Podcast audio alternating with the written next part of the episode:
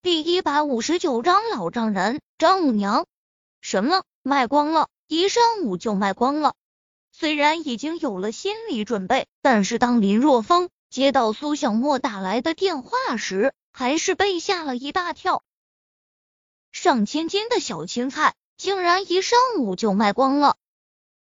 看来经过电视台的宣传后，小青菜的名声被完全打出去了。可惜的是。现在已经没有小青菜可卖了，要断货几天。下午，林若风正在田地中帮忙种小青菜呢，就看到秦时运慌慌张张的跑来了。完蛋了，完蛋了，我要死了！秦时运一边跑一边冲着林若风大叫。林若风满头黑线，这丫头不管干什么事情都毛毛躁躁、咋咋呼呼的。什么事啊？天塌下来了！林若风迎上前去，没好气的说道：“差不多啊。”秦时运哭丧着脸嚷道：“这一次你一定要对我负责！负责？我去，负什么责？”林若风一脸的懵逼。而那些他请来干活的村民，则一脸打趣的目光看着林若风。这秦诗韵是住在林若风家的，现在秦诗韵大呼小叫的让林若风负责，这里面的信息量好像有点大啊！别咋咋呼呼的了，到底发生什么事了？你给我说清楚！林若风很是无语的拍了拍脑袋，问道。你还说都怪你啊！秦时运都快哭了，我又怎么招你惹你了？林若风一脸的懵逼啊！呜呜，都是被那个视频害的了。秦时运说道：“就是你那个小青菜的视频啊，视频上拍到了我，结果被老爸老妈看到了，现在他们都找来了。要不是你要拍摄那个视频。”你说他们能找到我吗？你说你要不要对我负责？我去，原来所谓的负责是这个意思啊！扶着秦时运的香肩，林若风问道：“你先冷静一下，你说让我怎么负责吧？当然是将我留在这里了，我不要回去。”秦时运说道：“我不管你用什么办法，一定要拖住这。”那你父母来了吗？林若风问道。来了。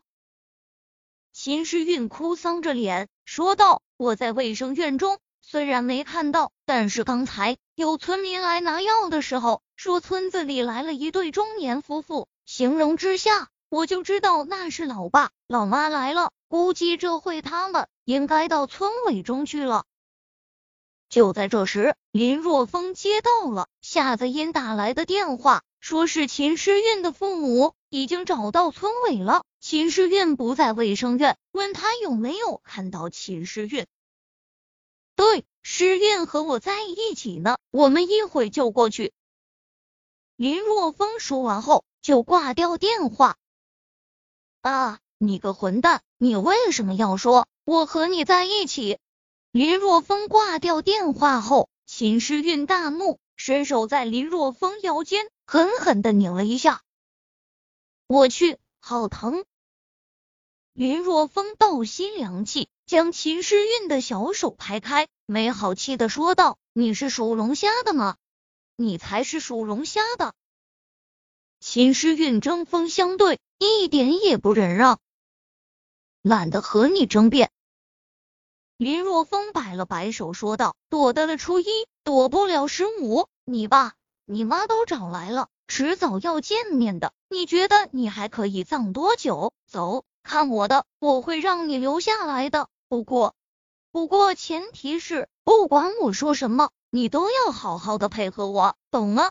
哦，秦时运点了点头。现在他的希望只能寄托在林若风身上了。